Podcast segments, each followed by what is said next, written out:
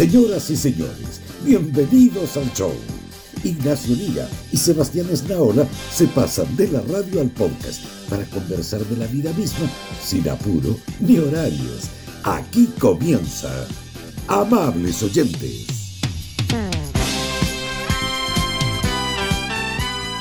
Hola Ignacio. Sebastián, ¿qué tal? ¿Cómo estás? Bien, tengo sueño, tengo sueño, estoy con todos los horarios cambiados. Ah, pero ¿y qué si no cambió la hora? Ya la cambiaron hace rato.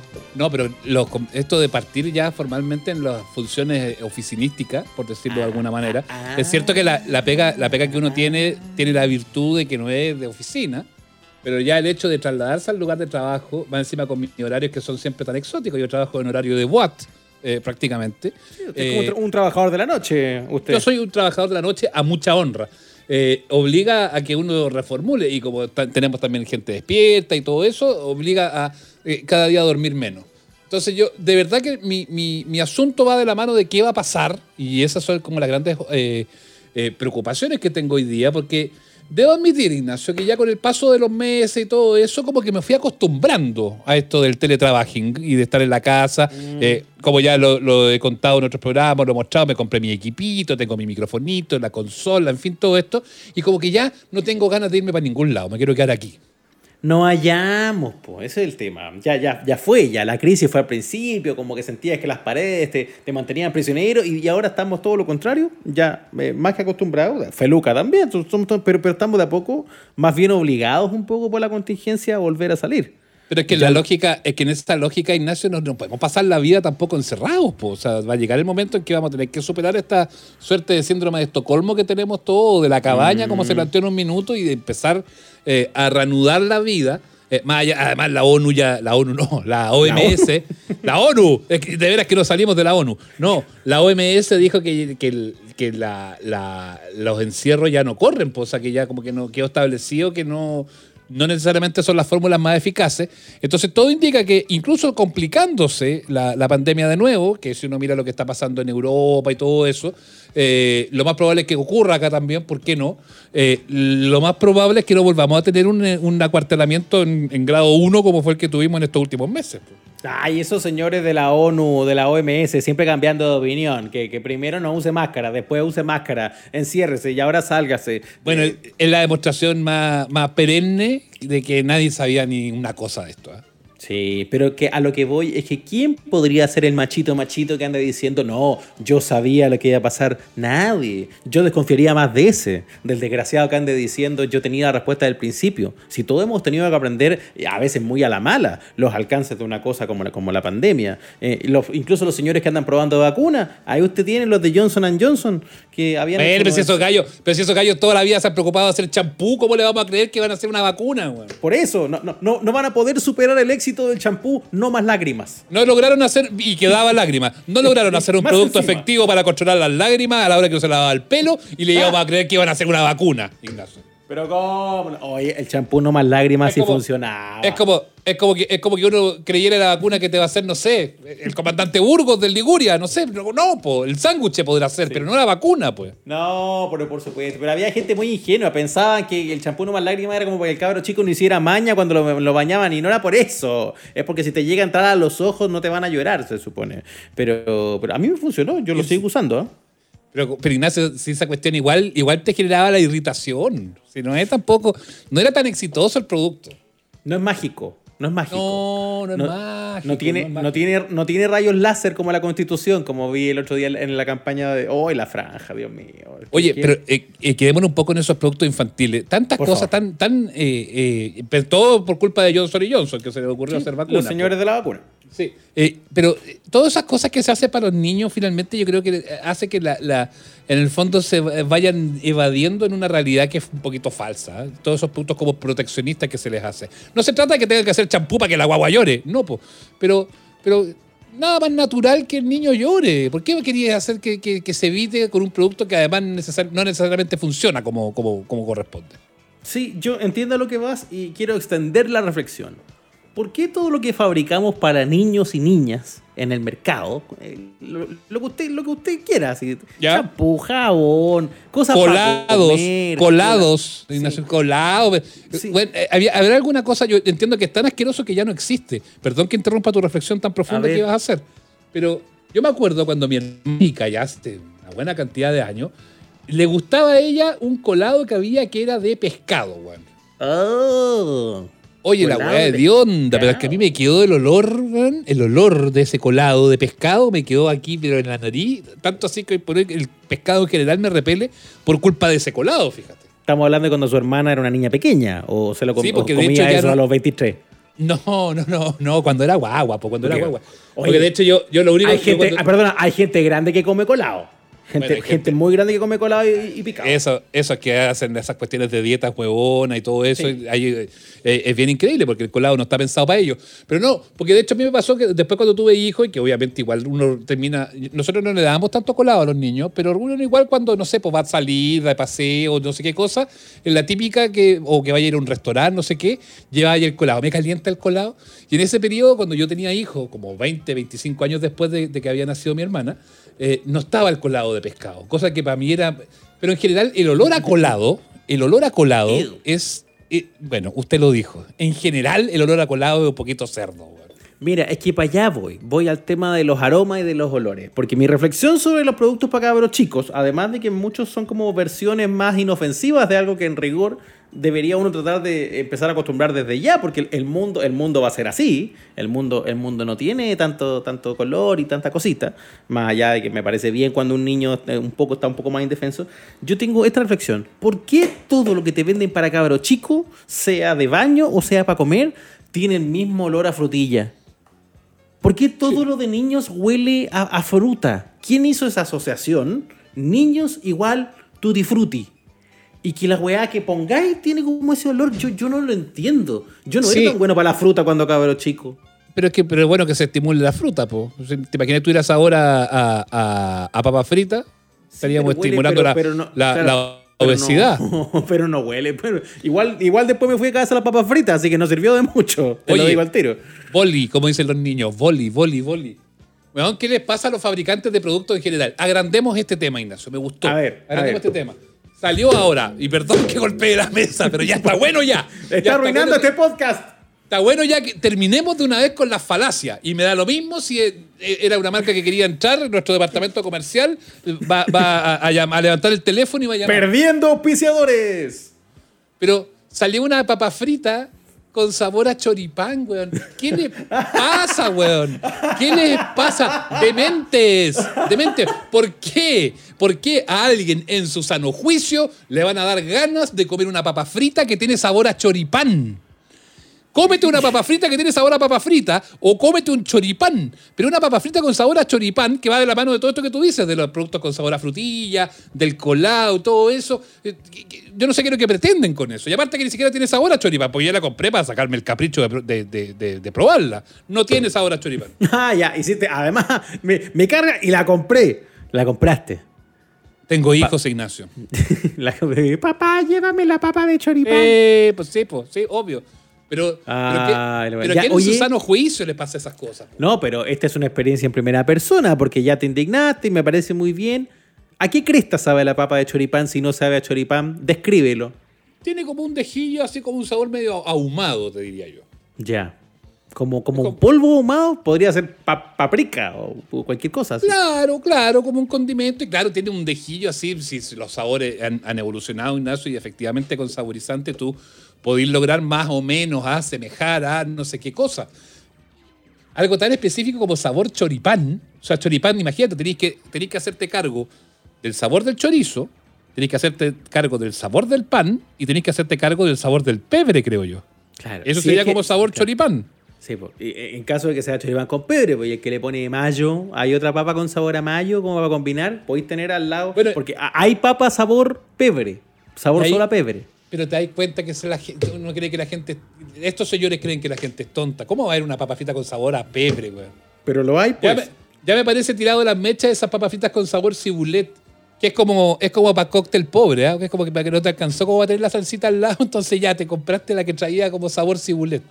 Sí, igual que triste, así como no tengo ni una salsa, pero esta papa tiene sabor a pebre, tiene sabor a. a- no, pues y es lo no- no hay al- nada- Al final no nada puro mejor. comiendo papa. No hay nada mejor que una papa frita con sabor a papa frita, po.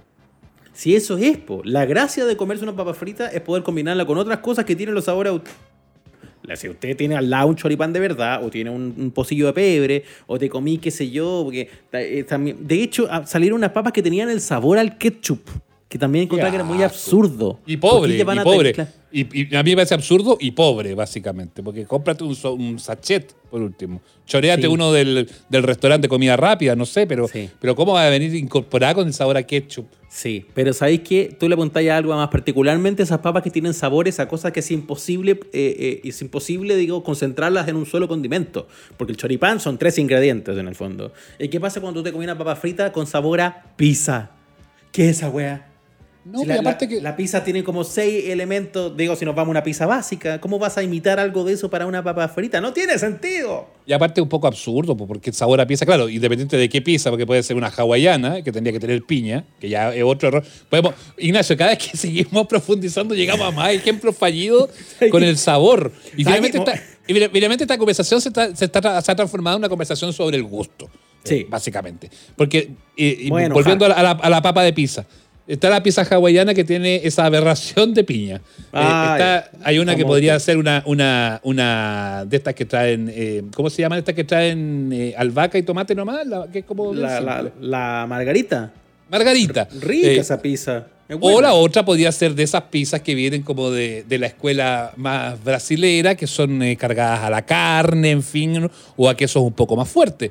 Pero la la el sabor de papa frita con sabor a pizza básicamente es como que le echaron el- un, condomi- un eh, condominio, un condimento encima, nada más. Sí, además son puras innovaciones de, de finales de los 90. Uno, uno- ahora empezamos a ver otras cosas. Uno toda la vida, ¿qué, com- qué comiste toda la vida cuando comías pizza? Uno comía como la española, con suerte, así como un choricillo y, un- y una aceituna así como en rajita. ¿Y qué más comía y eso? po? Jamás comiste, Pero los, jamás comiste en los 80 una pizza con pollo. Nu- nu- nunca comiste una pizza con ahora- palmito. ahora hay pizza, Eso- con, pizza con salsa barbecue, no güey. Pero si ni, ni los italianos. ¿En qué momento ellos Pero se si lo, nos lo descuadró? italiano, la pizza de los italianos, nosotros que recorrimos Italia juntos, Ignacio, hace más o menos, hoy se cumple un aniversario más de ese lindo viaje. Entra La música pizza, de aniversario. la pizza de los italianos. música de aniversario. Música de Italia. La música.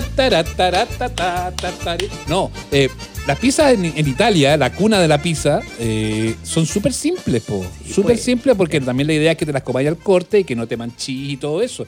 La- por para que se note la nobleza del ingrediente, pues si le metí ocho cuestiones, no, no, no te A sabes. eso voy. Unas pizzas que además te miran. La gracia de la pizza es que sea un corte que te satisfaga, eh, eh, pero que no te deje pesado. Pero te comí unas pizzas que yo no te voy a mentir, si yo igual las encuentro ricas, esas pizzas que traen, no sé, pues, carne, bacon, eh, pepperoni, no sé.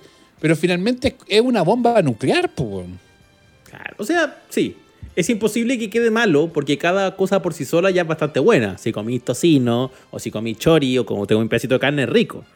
Entonces es, es- es muy, es muy raro que no te quede bueno, pero si juntáis todo, la pizza se convierte como en, en la pizza de la derrota. po. Te comí esa cuestión y después ya no, no te mandáis nada más, pues, ¿qué vaya a hacer?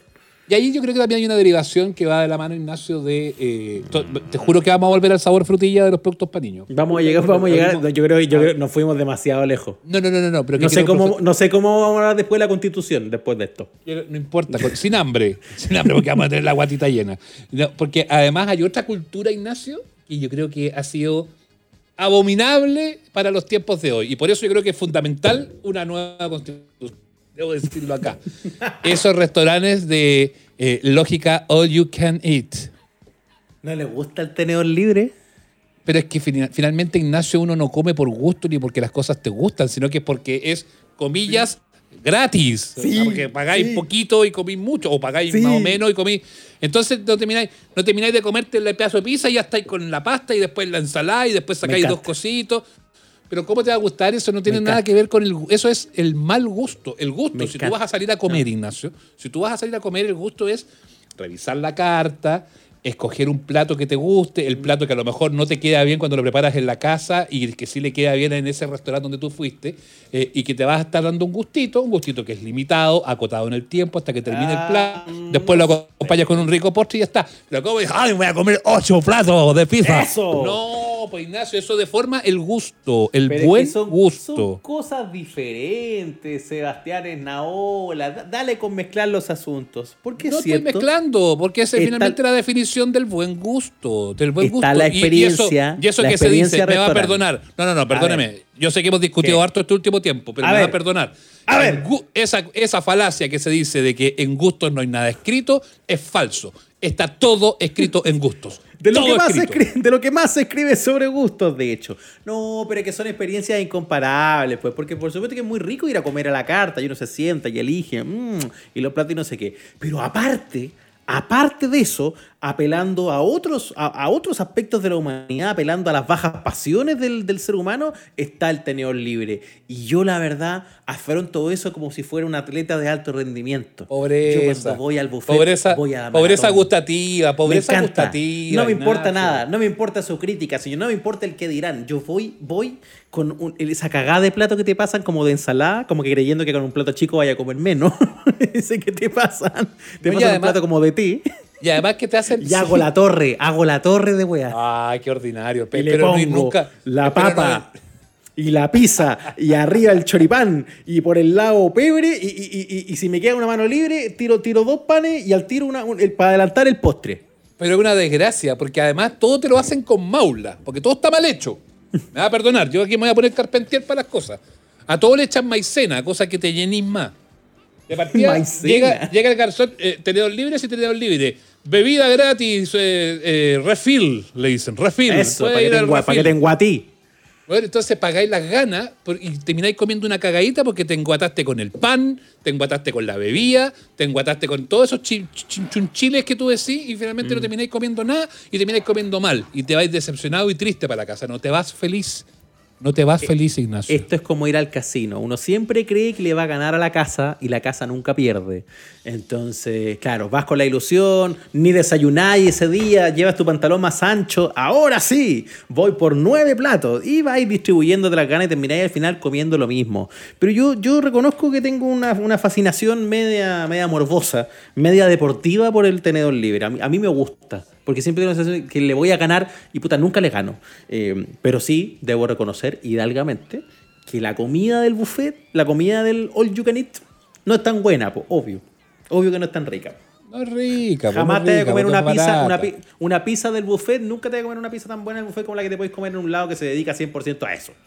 Eh, Sí, sí, además lo- es el lo- asunto. Sí, po, o sea, no podía esperar mucho de un lugar donde en una misma pasada te prepararon pizza, asado, ceviche, pollo, lenteja, papa frita, eh, weón, Ensaladas, muchas seis- ensaladas. Muchas ensaladas, seis tipos de berlines, leche con chocolate y todo pasó por la misma cocina. Entonces, alguna de esas 27 cuestiones no te quedó tan buena, po, obvio. Y además hay una cosa que a mí me llama la atención, Ignacio. No sé cómo hacer ahora porque yo hace muchos años que no voy a uno de esos eh, lenocinios, porque yo lo planteo básicamente que es como la prostitución alimenticia. Ay, ahora, no voy ahora. a esos lenocinios. Pero ¿Cuánto antes había tiempo te sostuvieron de, de Pero había- tu juventud precaria? Precio ahora de hombre. y ahora los desconoces. Ignacio, pero había precio de hombre y precio de mujer Ade- además, y de niño. Precio, ¿qué era eso? ¿Qué era eso? Como que las minas comen menos. Che, estáis loco. Con las que salgo yo, weón.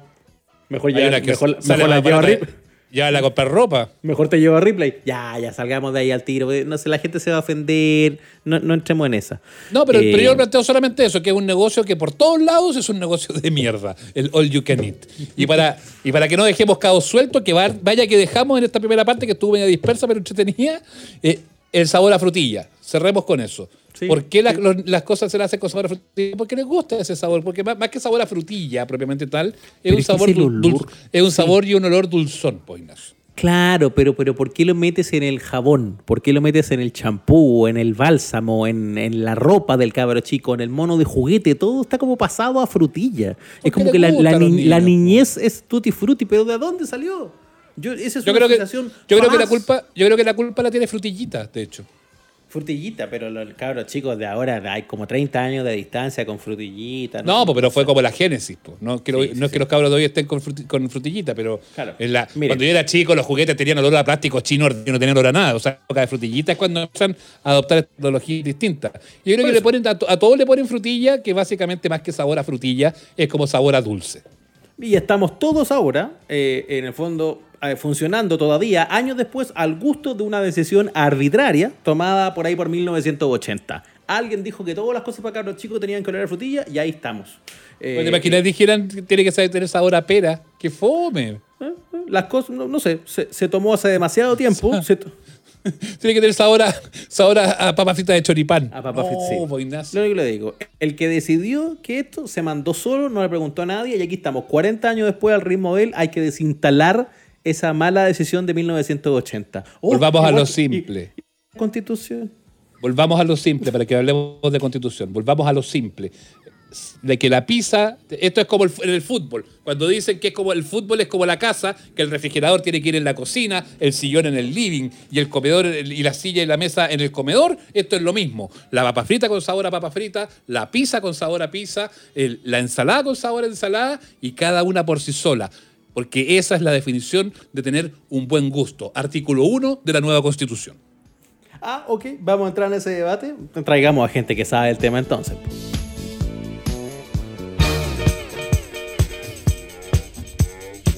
Muy bien, hemos cambiado las reglas del juego para este programa. Ya no se llama ni siquiera Amables Oyentes, se llama De Frentón, Amables Constituyentes. No, no sé si De Frentón, pero le, le- le podemos poner así esta semana y la que viene o no, Hola, ¿qué te Somos candidatos, somos candidatos, estamos disponibles. Y si no fuéramos candidatos, somos protagonistas igual. Si eso es lo bonito de un proceso, hay que convencerse de que todos somos parte de esta cuestión, aunque no entendamos mucho. Sí, Y ahí es donde yo me quiero meter.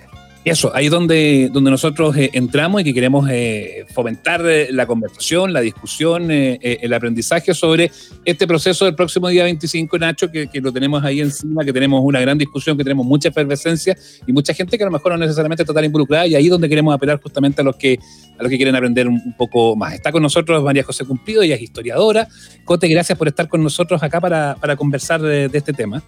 Gracias a ustedes por la invitación. Y también está el abogado Patricio Hidalgo, ya ustedes lo han conocido, ha estado con nosotros más de alguna vez en Gente Despierta, eh, y, y ahora lo vamos a sumar también a esta, a esta conversación para eh, hablar del proceso que tenemos en camino. Pato, gracias por darnos este ratito. Un honor, un honor que me consideren y a disposición de, de la conversación que tengamos. Bueno, Muchas vamos- gracias, pues. En, en el mejor espíritu de Teleduc, ¿por dónde partimos? No, no, yo, creo que Leduc partía con la llegada de los españoles, en general, con Alex Sisi haciendo español, que me puede ser un poco tedioso, ¿no? Sí, sí, sí. Tratemos de avanzar ya hasta, digamos, este octubre de 2020 donde estamos acá, a propósito de nuestras eh, impresiones personales de, de lo que estamos viviendo, tanto por lo histórico, por lo político y por la efervescencia. ¿Qué, qué, le- qué les pasa a ustedes como, como en estos mismos días previos a- a- a- al plebiscito? Tras postergaciones y tantas cosas como ya, ok, ahora sí va. llegó la hora. Mira, lo primero es que, y en eso María José sabe mucho más que yo, eh, esta idea de que las constituciones las escribe un montón de gente en un convento, pensando lo mejor para el mundo, eh, luego de sesudo análisis con un de pipa, ¿no? eso no es así, digamos. Las constituciones son hijas de periodos fundacionales, periodos revolucionarios, periodos de crisis. Entonces, este periodo que nos aparece como tan incómodo para discutir una nueva constitución en apariencia, es en realidad el periodo que suele eh, eh, fecundar una constitución. Eh, entonces, eh, son periodos muy extraños aquellos que se llaman constituyentes y por tanto, eh, precisamente porque es un periodo muy difícil, es plenamente coherente con que sea constitucional. digamos. O sea, si el agua estuviera calma, Cote, sería más, más curioso, más singular que se estuviera discutiendo este tema. Sí, sí, claro, estoy súper de acuerdo con lo que dice Pato, pero, pero hay algo curioso. Yo creo, ahora pensando en la, la constitución del 33, la del 28, la del 25 después, creo que los reclamos para cambiar una constitución, eh, y particularmente la del 80, han sido los más extensos en el tiempo. ¿Y por qué lo digo? Porque eh, las, las protestas grandes del año 82 tenían en- dentro de sus petitorios el cambio de la constitución del 80. Entonces podemos estar hablando, ¿no? De que llevamos 40 años eh, pidiendo cambiar una constitución y yo creo, eh, y estoy casi segura, que ninguna de las anteriores eh, ha tenido en el fondo tanta, eh, tanto movimiento social, ¿no? O, o tanta queja para eh, justamente cambiarla. Y creo que eso eh, puede ser algo muy interesante eh, porque finalmente tanto el deseo de cambiarla, eh, ya de por sí es legítimo ante la insistencia de distintas generaciones, por supuesto, que han marchado y se han manifestado por, eh, por en el fondo, modificarla y cambiarla completa. Claro. Ahora es bueno poner el, contexto de esto de que el paisaje social o humano detrás de la discusión no es el que lo legitime o delegitime, en el fondo, porque hay, hay, un, argumento en contra de mucha gente que dice, oye, esto está muy violento, esto está muy, muy, muy, muy, qué sé yo, agresivo en la calle, no discutamos nada. Pero no están las cosas para eso. Eh, ah, no es como cuando los, economistas dicen que no se puede subir los impuestos porque estamos creciendo y dejaríamos de crecer, o que no se puede subir los impuestos porque no estamos creciendo y creceríamos aún menos. Eh, hay, hay para todo, digamos. Ahora, mm. esto también tiene que ver como porque ¿por qué esta constitución es la que más ha sufrido cambio en la historia lejos? Ha cambiado cientos de veces, 130 veces la constitución del 80. Y es porque la única verdaderamente refundacional es la del 80. La única, había una tradición constitucional en Chile más o menos rica. La constitución del 28 es una gran constitución, la del 33 tiene algunas eh, correcciones conservadoras, pero sigue ese patrón. La del 25 también es una corrección de la del 33 eh, y entonces la, del año 80 significa un cambio demasiado profundo, eh, inorgánico, que no dice relación con el pasado constitucional, eh, y por tanto se, entiende también en ese sentido, que estamos cambiando una constitución que, que es así que de una vuelta completa, digamos, a lo que había antes. Sí, y también la constitución del 80 tiene esto que es muy extraño en una constitución, es que te da de alguna manera un, un camino, un, un modelo económico, ¿no? Eh, esto es muy extraño, digamos, que una constitución lo, lo, lo tenga tan claramente y, finalmente yo creo que eso es parte... ¿No debería ser un tema constitucional ese cote o históricamente no lo ha sido?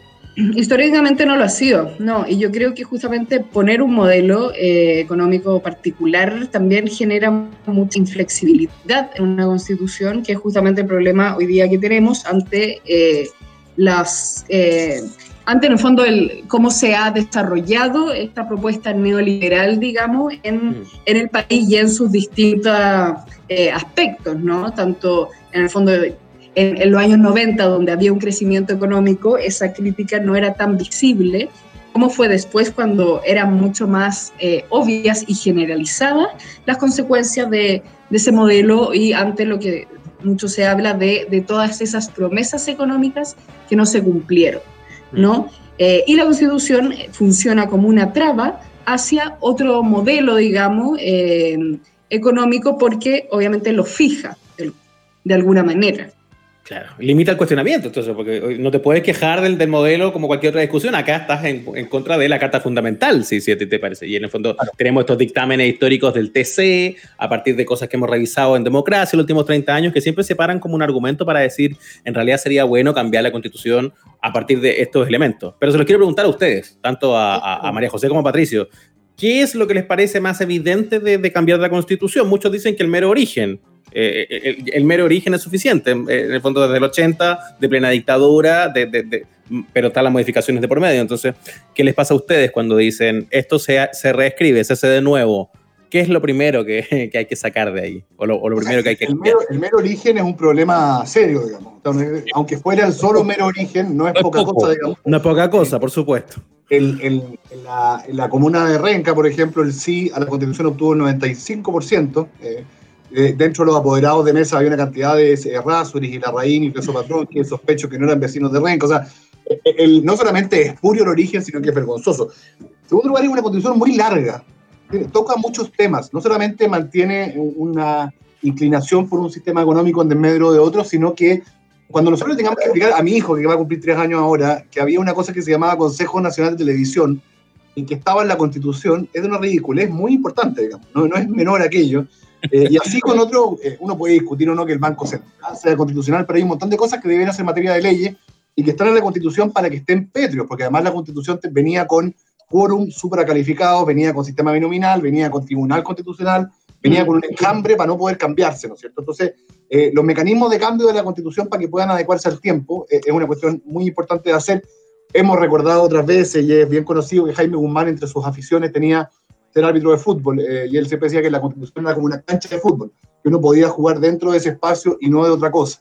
Eh, y en realidad una constitución es como una multicancha, ¿no? Sirve para hacer deporte, pero uno puede, debería poder practicar varios deportes adentro de eso. Acá estamos muy constreñidos a aquello que eh, nuestro padre fundador de la constitución, Jaime Guzmán, quiso hacer con la constitución. Ahora, explica Cote que habría que también pensar en simplificarla, en, en, sí. mucho menos, ¿no?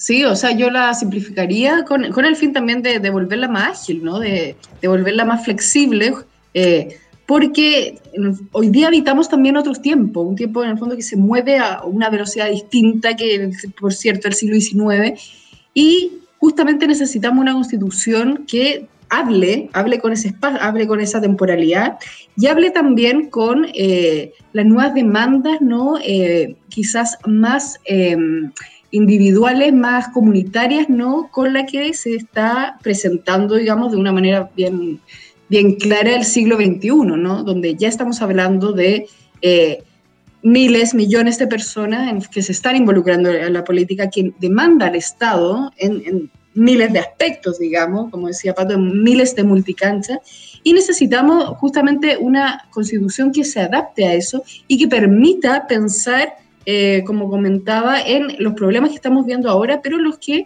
probablemente van a llegar en 5, 6, 7 años más. Eh, en ese sentido, por cierto, que una constitución más corta y más flexible eh, permite que se vaya adecuando y autocorrigiendo también permanentemente. Ahora, ¿Qué es lo que nos jugamos entonces el, eh, el, 25? Porque mucho, y lo alcanzamos a hablar unos minutitos antes de, eh, comenzar el, programa, eh, se plantea dentro de la, de la propaganda o del debate, que convengamos que el debate hoy por hoy también está bien, bien penca, no ha sido un debate tan profundo el que, el que se ha dado al menos en, eh, en, los, en los, medios más masivos. Eh, pero está esa idea que se plantea algunos, que todos creen aquí que la nueva constitución les va a salvar la vida, casi que les va a regalar todo, que les va a hacer un depósito de millones en el banco. Eh, em, lo que sí asoma también, como no, hay que ser tampoco tan, tan, tan versado en el asunto como para darse cuenta que es una falacia. Pero hay mucha gente que efectivamente lo resiente así, porque pues, dice, bueno, ¿Y qué tanto tengo que cambiar esta cuestión si total al día siguiente igual tengo que ir a trabajar? Que es una mm. lógica que habitualmente se da sobre todo en la gente que, que, no quiere asumir que, que, que quiere ser la misma ciudad que está, que no quiere asumir tantos cambios. Mm. Es una, una, falacia doble, digamos, que no es fácil hacer dos falacias con una pura frase. Pues. Primero, tengo, verdad al final. Doble falacia. Exactamente, porque primero dice que, eh, bueno, nada va a cambiar aunque cambiemos la constitución. Bueno, entonces, ¿cuál es la gravedad de votar a prueba? Algo se está jugando muy importante para armar un, canal de rechazo, para armar un comando, para hacer una franja, para matar. Quiere decir que algo importante se está jugando. Si no fuera nada importante, no habría plebiscito, se cambiaría sin más trámite como uno cambia las cosas poco importantes. ¿no? Eh, y lo segundo es pretender que la constitución va, a generar una mejora en la calidad de vida, una, una mayor felicidad, porque es lo mismo que pasa en todas las elecciones democráticas. ¿no? Eh, nosotros no sabemos qué provoca el bienestar ni la felicidad. ¿no? Eh, lo que pasa es que la democracia cuenta las cabezas y, dando respuestas relativamente audaz, que es decir, como no sé, vamos a irnos por el camino de lo que vota la mayoría. Entonces, es súper deseable, por otro lado, que la constitución no nos asegure como si fuera una pastilla mágica o el premio de la lotería la felicidad. No se trata de eso. Se trata de la organización del Estado centralista, va a ser, por ejemplo, la protección de los derechos fundamentales y no olvidemos una salida política a una crisis social, que fue lo que pasó hace un año. Mm. Un año en el de la frente a una crisis terrible, se apostó por generar a través del diálogo una solución a esa crisis, cuya respuesta o cuyo acierto está por verse. Estamos todavía muy encima de los hechos, pero por eso el plebiscito no nace por un capricho académico.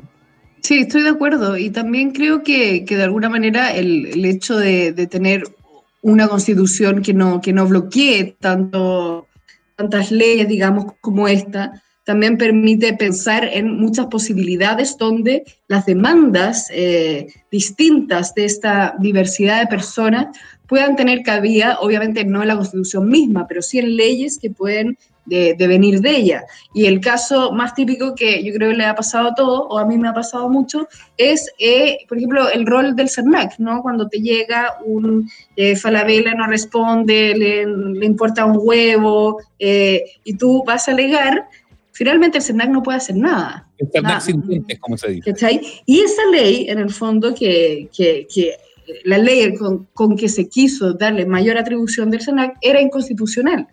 Eh, y ese, ese, mero hecho también eh, le habla a todas esas personas que están muy enojadas con las empresas y con este sistema donde te cobran, te cobran, te cobran y no te dan nada. Eso también es parte eh, del malestar en esta sociedad particular, donde el es algo eh, relevante ¿no? en, en, el, en, el, cotidiano de cualquiera de nosotros. Em, un temor de la opinión, no sé si de toda la opinión pública, pero de una porción que no es despreciable, porque, porque no está solo en el sector que rechaza esta discusión, también está la gente que incluso va a votar a prueba el 25 de octubre, es lo que pasa después. Eh, me refiero a el proceso de escribir la constitución, de votar a quienes la, arman, y en el fondo todo lo que tengamos estos dos años hasta el plebiscito de salida, porque eso es... Eh, paréntesis, para muchas personas paréntesis igual a incertidumbre, igual a casi que anomia, nadie manda, y aquí, en, el fondo, eh, sobre, tanto desde la ley como desde la historia, eh,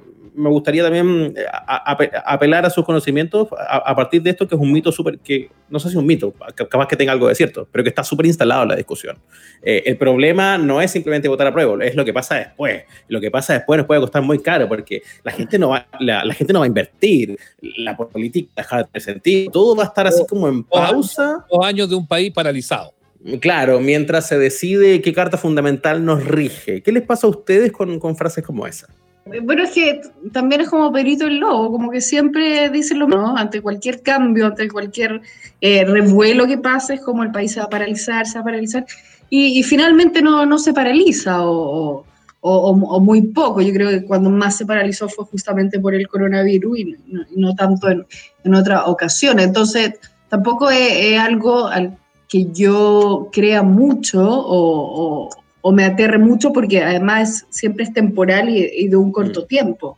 Eh, pero también yo creo que ahí lo interesante también es, eh, bueno, si queremos un país distinto, ¿no? Eh, con, en el fondo, que solucione ciertas problemáticas que tenga yo, que tengas tú, etcétera, etcétera, hay que, hay que en el fondo, hay que hacer cambios y, y, y si no, en el fondo, uno como confórmate con lo que hay, ¿no? Entonces, en esa decisión yo creo que eh, la gente sabe finalmente o ya está acostumbrada a escuchar la historia de Pedrito y Lobo que va a quedar la embarrada, pero yo creo que, que es la opción y, finalmente es, no, no es una opción tampoco que no tiene por qué, de hecho, paralizar todo. Eh, yo creo que es un miedo más irracional que, que cierto. Solo, solo para tratar de hacer el punto de quién pueda tener susto. Entonces igual es inédito. Pero claro, el, el, o sea, hay una estrategia conservadora bien evidente de anunciar el caos cuando se produce un cambio. Eh, acuérdense cuando se aprobó la ley de divorcio, mm. la católica decía que acuérdense con el retiro del 10% para no llegar muy lejos, mm. cuando Ricardo Lagos, cuando Túnic no pelotó en el Parque Forestal, eh, cuando podía ganar O sea, el, el hecho de que puede, no le gusta nada.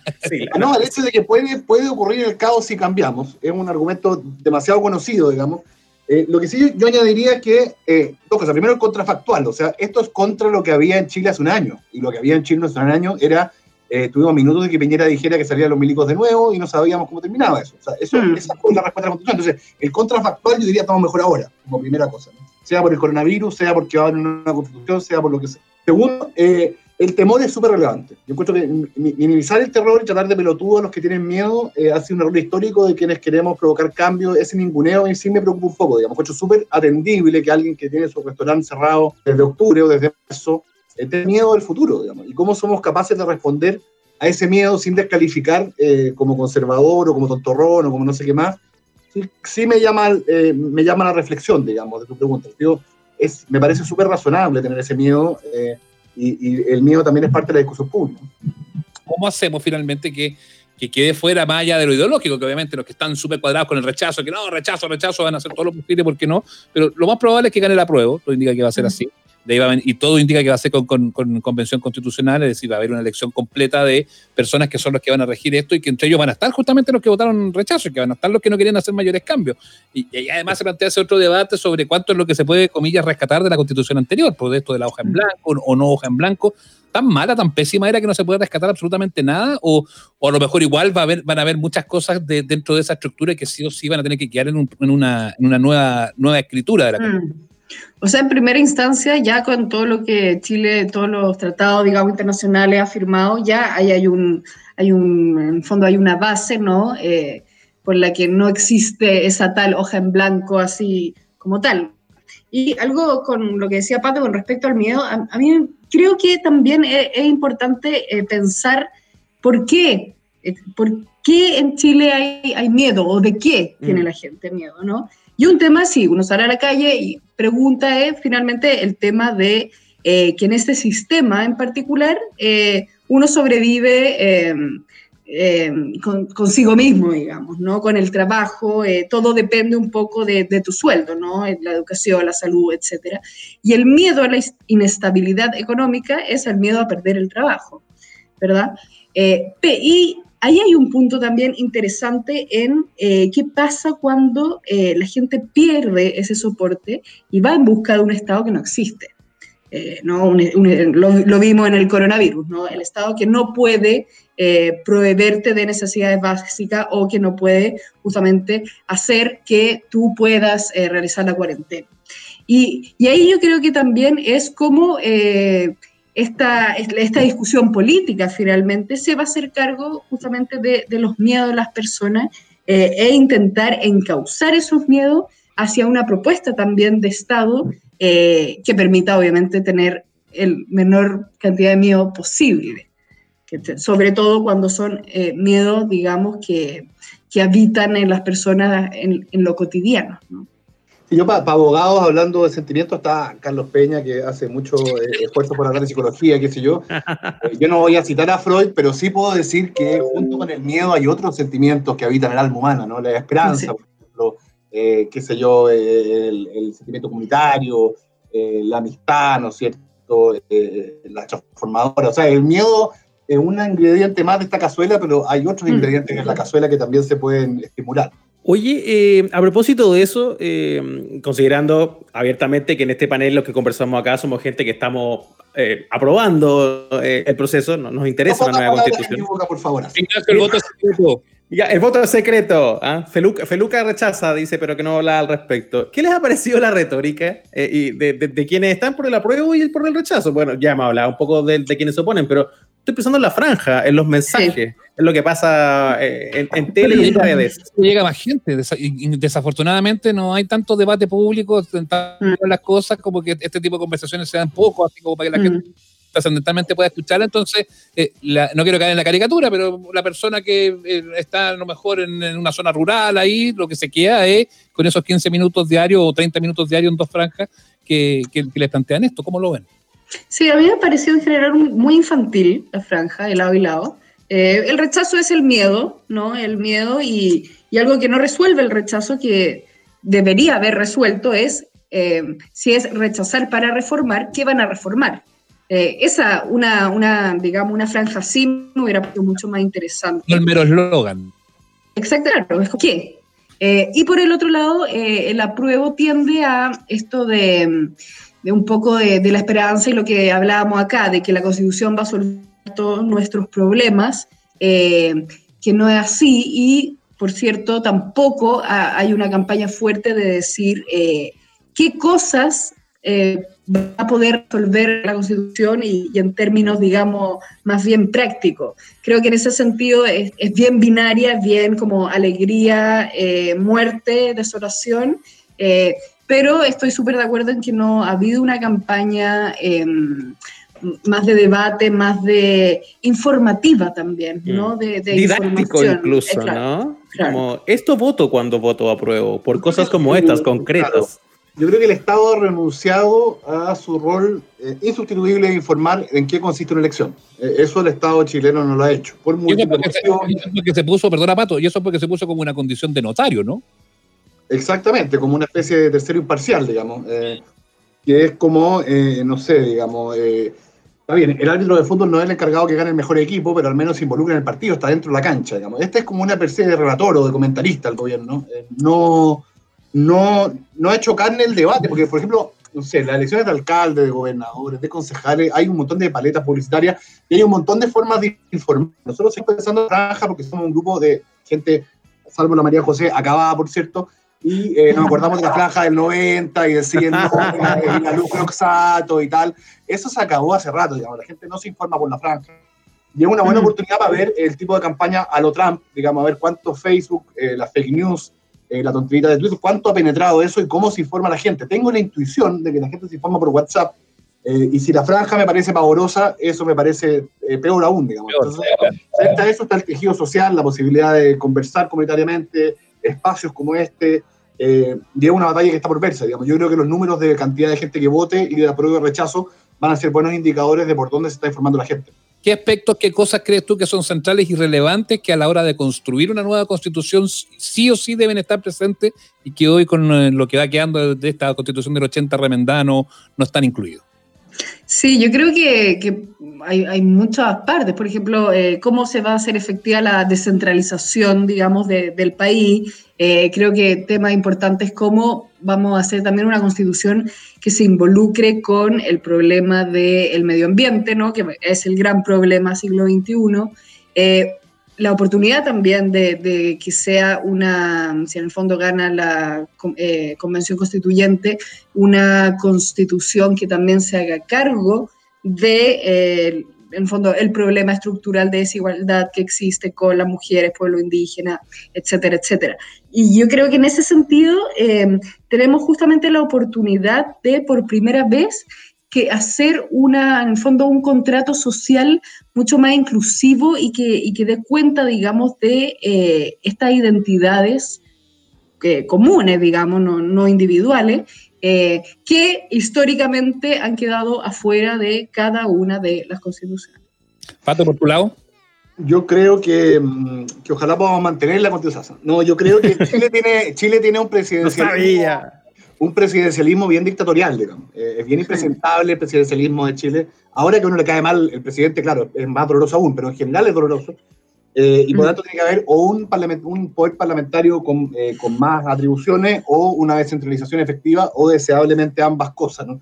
Luego también los derechos fundamentales están insuficientemente eh, protegidos y antes de que empiece con la tonterita, ah, pero que cuestan plata, pero que ahora te ir a Luxemburgo, qué sé yo, mm. todos los derechos cuestan plata, digamos. Como tanto han dicho, las votaciones son muy caras, por ejemplo, digamos, nadie se le ocurriría ahorrar en votaciones.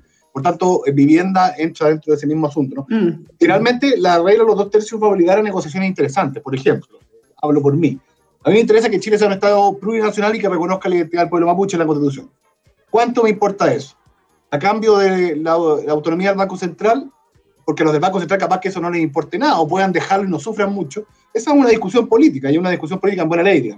Entonces, lo fundamental tiene que ser organización del Estado de Derecho y luego las cosas que se mantengan va a ser objeto de un debate político, que es algo que eh, le tenemos bastante miedo y que nuestra, eso lo hemos conversado mil veces, pero que nuestras diferencias en los años 90 sobre texto del consenso, no tuvimos una gestión de conflicto, una gestión de debate muy adecuada y ahora lo que tenemos que hacer es discutir en serio, digamos. La crispación, bueno, yo te quiero apoyar por lo que sufriste en Twitter el fin de semana, es que lo que necesitas es que te, eh, eh, digamos, ayudemos en eso porque fue muy doloroso. sí, no ayuda en nada, ciertamente, ¿no es cierto? Estamos, estamos firmes y en pie, así que tranquilidad. Perfecto. No, no colabora, claro, porque eh, eh, aumenta los temores por un lado y dificulta el mm. debate por otro, digamos. Ahora, eh, si uno revisa para atrás, es el huevo de la gallina, digamos, por ejemplo, es perfectamente... Yo me imagino una constitución como algo en que si no deja de entrar afrodescendiente una micro, uno diga eso anticonstitucional. Pero si va a llegar el señor Ponce a decir que esta multa es inconstitucional, con la, con la barra, digamos, el Tribunal Constitucional lo encuentra. Entonces, digamos, la violencia es un problema muy complejo, ciertamente, y condenable siempre. Oye, eh, nada, eh, la punta del iceberg nada más, pero pucha que interesante tener estos minutos para conversar de cosas como esta. Eh, me encanta porque es como consentido el espectáculo. Uno podría seguir, pero vamos a tener más tiempo, tenemos dos años todavía por delante si quieren, por si las cosas... Claro, si las cosas se van dando como tal, pero ha sido un derrame de buena onda de educación cívica. Gracias a María José Cumplido, historiadora. Gracias a Patricio Hidalgo, abogado. Y, gracias por ser parte de eh, nuestro amable constituyente de esta semana, don Seba. Muchas gracias a ustedes. Un honor, cuenten conmigo. Chau. Que les vaya muy bien, un abrazo. Que les vaya bien, cuídense. Chao. Escuchas, amables oyentes, con Sebastián Esnaola y Nacho Lilla. Me encantó esta conversación. Es la conversación que, que, mira, Sebastián, es la conversación que yo quiero empezar a, escuchar en más lados en general, o a ver más en la tele, o cualquier cosa que, esté hablando de, constitución de, aquí a los pocos días que queda para el 25 de octubre. Y yo, yo creo, yo creo, yo, a mí me encantó, qué bueno tener gente que sabe, gente que además es tan clara, tan didáctica como el Pato, como la Cote, para eh, poder hablar de esto. hasta uno que más o menos se siente más o menos informado termina aprendiendo algunas cosas, pues hay algunos elementos que son importantes y que vale la pena subrayarlo. Eh, yo espero que de verdad le sirva mucho a la gente que, que- que ha estado escuchando y que hay muchos que de repente dicen, ay, ¿qué tanta ir a votar? Bueno, es importante, pues es importante. Eh, incluso si no quería aprobarla, o sea, a lo mejor tú querías votar por, por no aprobarla, bueno, eh, te digo que la votación es el 26, así que tú, el 25 votan los que votan apruebo y el 26 votan los que Sí. votan rechazo, así que no, no hay Eso. ningún problema. No hay ningún Es un problema programa para- que para- para ello. informa. Vaya- este es un usted- programa, es un programa que informa, que informa a la audiencia. Oye, a mí esto me hizo lo que, lo que escuchábamos antes conversando con la Coti Pato, eh, en mi falta histórica de educación cívica. ¿Tú tuviste en el colegio educación cívica en Sí, Nahuatl? señor. Sí, Sí, te señor. pasaron Sí cívica en el colegio. cívica. Aquí Gran ah, profesor en la media, en la media, En la ha media. sido como tercero, cuarto medio, por ahí. ¿Ya? Gran profesores de educación cívica, Lucho Quitral, Dali Boratlagich, fueron muy buenos profesores y de verdad que a mí me sirvió mucho. ¿ah? Yo le, le presté atención, uno ya ahí, de repente cuando está más grande hay cosas como que ya no las empecé a prestar tanta atención y hay otras que sí. Las clases de cívica a mí me sirvieron mucho, yo aprendí harto y vaya cu- cuando supe, porque ya la, la eliminación de la clase de cívica no fue como justo en esa época, pues si yo salí del colegio en 94, fue como justo por ahí. Eh, entonces, entonces da la, eh, esas bases, porque tampoco es que iban a la profundidad, pero muchas veces se generaban conversaciones, se comenzaban, ese era el Chile de los principios de los 90, pues Ignacio, que todavía había sabios de, del periodo Sí, anterior, pues. de la dictadura, entonces todas esas clases eran también bastante novedosas, porque estábamos hablando de educación cívica en democracia, que fue muy distinto a cualquier otra cosa que tuvieran haber adoctrinado durante la dictadura, con las mallas eh, curriculares estrictas que tenían. Y yo además debo, debo tener y que eh, eh, hasta el día de hoy, sobre todo con Lucho, mantengo una, una muy buena amistad con mi profe. Ah, lo, lo agradezco y lo valoro muchísimo, lo, lo que ellos nos entregaron en el la- lado humanista de las cosas y en el lado de la educación cívica siempre fueron cosas súper constructivas porque además eran súper conversadas en clase. Yo creo que eso siempre tenía un valor adicional. Pucha, yo no tuve, eh, se desinstaló, así que yo soy parte como del, del- en el fondo, la, la malla que siguió eh, eh, y quedó como en, la, en el cajón de las rarezas. Ya es como la gente que tuvo clases de francés, pese a que yo sí tuve. También un- tuve, un par de años. también Sí, tuve francés. No, yo yo estaba en los padres, dos años, yo estaba dos en los de padres- francés. Yo estaba en los padres franceses, tuve francés desde kinder hasta segundo medio. Ah, pero te, te digo. Pregúntame, duro. Pregúntame, ¿Aprendiste cómo, algo, no? pregúntame cómo se dice así en francés, weón. No sabe decir ni una weá en francés. Después no, de 10 mira, años. ya, debo admitirlo, debo admitirlo. No, no, puedo, no puedo hablar mucho francés, eh, porque no, Mm. no- tampoco lo aprendí tan en profundidad, pero sí se me da bien la lectura en francés, fíjate. La logro Ah, entender, mire, la logro entender, sí, ça va très bien. Eh, y, el, puede- eh, los números sabía yo cuando se le enseñaba. 1, 2, 3, 4. Era muy lindo. ese. Claro, y ahí uno tenía que aprender uno a hacer como. Como esa. ¿ah? Pero básicamente, o sea, si tú me, si yo, si usted quiere que yo me pegue la levantada de tarraca, no, yo hablo francés, no, no hablo francés, ni de cerca, ni No de sirvió cerca. para nada toda su formación de. de- O sea, pensando que fueron además 10 años, desde 10 kinder años. hasta, hasta cuarto medio, fue bastante pobre. Sí, pues no da, no da. Pero yo sí echo de menos para cosas como esta haber tenido una pinceladita de educación cívica en mi vida. La tuve tarde, la tuve de manera voluntaria y la tuve en el fondo a, a modo de ensayo error. Y yo no sé por qué cresta no la estamos teniendo en los colegios. Bueno, hay muchas cosas que no tenemos en los colegios hoy día. ¿Ah? Con Ni clases educación. en este momento, ni clases. Ni clases. ¿Por, por qué los niños no vuelven? Ah, como diría el ministro. El ministro dijo, ¿volver? ¿Dónde? ¿Volver? ¿Volver? ¿Volvamos? Vamos, vamos. apareció, apareció el ministro Figueroa de la gente. "Vol- ¿Volver? ¿Quién dijo volver? Sí. El otro día escuché en un podcast, va a decir el ministro, que estaban pidiendo volver a clase. Es como, es como el ministro Figueroa es como el indio bolsero del momento, ¿eh? Sí, lo- lo- pues donde lo pille. Por donde lo pille. Sí, y alguien, alguien diga así, y no, y, y vamos a bailar la cueca, vuelta, sí, a clase, Sí, levanta la, mano. vuelta sí. a clase. Aparece por el lado, ser como el meme. Bueno, Oye, pero en mira, todo caso, mira, a mí, a lo que me... Espérase, paréntesis de eso mismo para que no se me vaya al tiro. Lo que me cargó del señor ministro que está discutiendo, eh, yo no sé si esto ya se descartó, yo espero que lo descarten luego, es que como este año estuvo raro, el próximo partan antes. Que el año escolar partan No, antes. espérate, espérate, no solo eso, sino que se prevé que el, el año escolar este año termine como el 15 de enero. Y el ministro lo que quería, que lo dijo en estos días en la televisión, es que partan el 15 de febrero. O sea que las tres meses de vacaciones de los escolares, que podremos discutir si es mucho o poco o más o menos, ya eso es otra discusión. Pero en este momento, eh, la, la sensación que queda de lo que dice la autoridad, Nacho, eh, amigos que están escuchando, es casi como que este año ha sido un año de hueveo. Y yo creo que no ha sido un año más estresante para los estudiantes y para los profesores que este año. Sí, Eh, se ha sido muy fuerte, ha sido muy fuerte en todo sentido. Entonces, considerar que ha sido. Considerar que en el fondo los cabros han estado acostados durmiendo la siesta y que no hacen ni una cosa, porque al, decir termina el 15 de enero y vuelven el 15 de febrero, básicamente lo que está diciendo es no tienen necesidad de seguir descansando porque se las han tirado todo este rato. Y no es así, po. No es así. No, la pandemia no ha sido un largo periodo de vacaciones, ni para estudiantes ni para educadores. Es de hecho uno de los años más estresantes de nuestras vidas, uno de los años más duros emocionalmente. Entonces, ¿cómo va a ser eh, lógico eh, asumir que tú no necesitas de verdad desconectarte de eso? Yo espero que los señores autoridades o sus asesores estén tratando de meter un criterio de humanidad un poquito al asunto, porque muchas ganas tendrán de avanzar en la malla, pero bueno, primero hay que vivir, pues. Aparte, yo digo, yo digo una cosa, Ignacio sí, yo tengo vacaciones habitualmente en el mes de febrero. Si nos van a hacer volver el 15 de febrero, las dos primeras semanas de clase mi hijo no van a volver, ¿ah? le digo el tiro. no va, no va. Se va, se van a, no van a aprender francés los niños. Usted se, va, los va a llevar y no van a aprender. No importa. Como usted. No, no, importa, como yo, que soy un bilingüe. como usted. Soy todo un soy todo un polígono, Ignacio. Como, usted que está ahí como la serie esa que ve todo el mundo ahora, como la Emily en París. Ah, sí, pues súper comentada. ya, oiga, después. tenemos Yapa este viernes con la Cote, que va a volver con nosotros. Vamos a estar hablando un poquito más como de procesos históricos de este tipo. Eh, vamos a ver si ah. nos cuenta algunas historias que puedan ser importantes y también eh, experiencias internacionales sobre em, eh, plebiscitos y situaciones de refundar una constitución en otras partes, que puede ser también interesante para hacer crecer, como hemos querido hacer, Ignacio, nuestro acervo sobre este asunto. Eso, este programa que, como te hemos dicho, te le enseña. También. Es que este programa ha sido muy educativo. Aprendimos lo que es el buen gusto, comer fina, elegante y educadamente, no como una bestia. Hemos aprendido sobre la Constitución. Hemos aprendido sobre los tres meses de vacaciones que son fundamentales para la vida de cualquier escolar. Sí. Eh, amables oyentes, un programa educativo. Debería ser financiado por el Consejo Nacional de Podcast. Muy bien, estamos a la espera de ese jugoso financiamiento estatal, no al olor a frutilla en los productos de los niños, arroba amables oyentes en Twitter e Instagram para que nos sigas, para que nos comentes, para que nos compartas.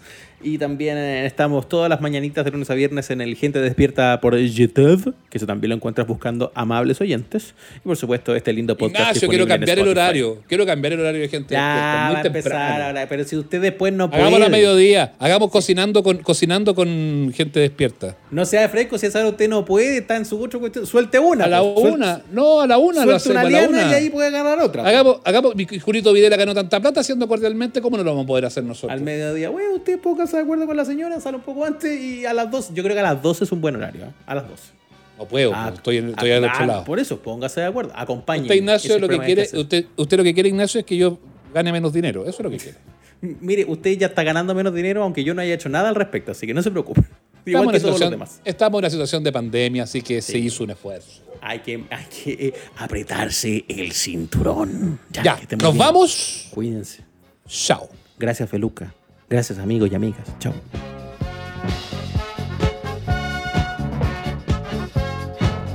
Hasta aquí llegamos. Nos reencontramos todos los domingos en el Instagram Live y los miércoles en nuestro capítulo de estreno. Somos los amables oyentes. Suscríbete a nuestro canal en Spotify, Google Podcast, Apple Podcast y en nuestras redes sociales.